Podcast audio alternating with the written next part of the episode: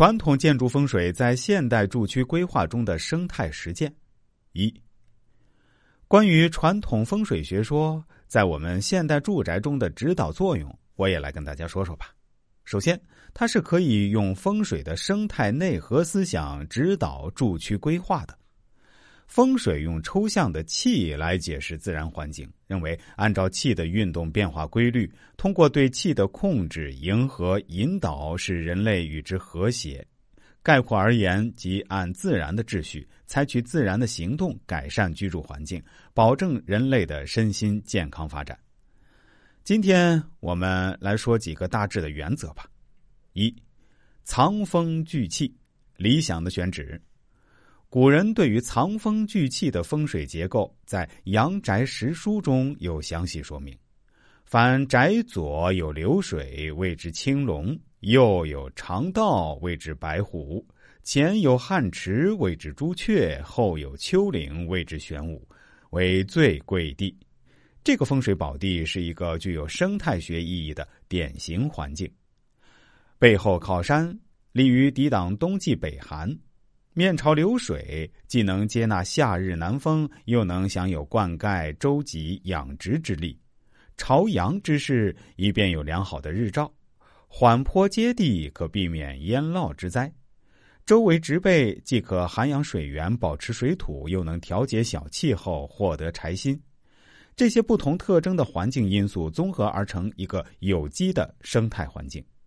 今天从生态建设的角度上看，正需要使区域内各种自然要素相互协调，才能使整个生态系统充满生机，成为理想的生活环境。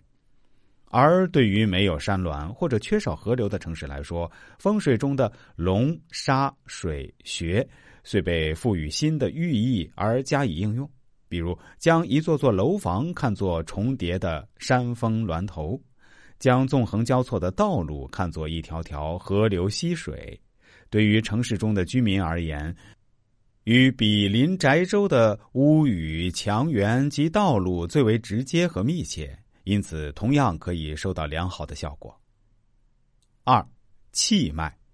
整体连续的生态结构。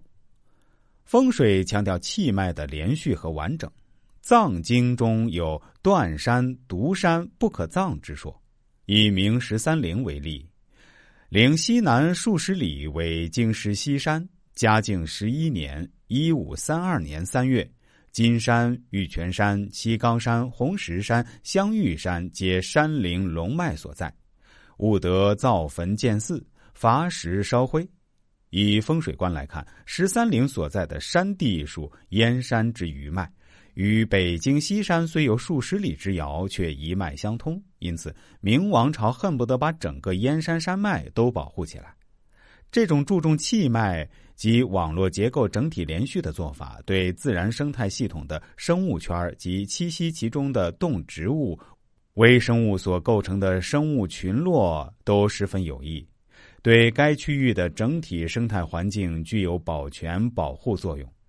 在这儿建筑规划城市自然保护区的生态研究上是十分值得借鉴的。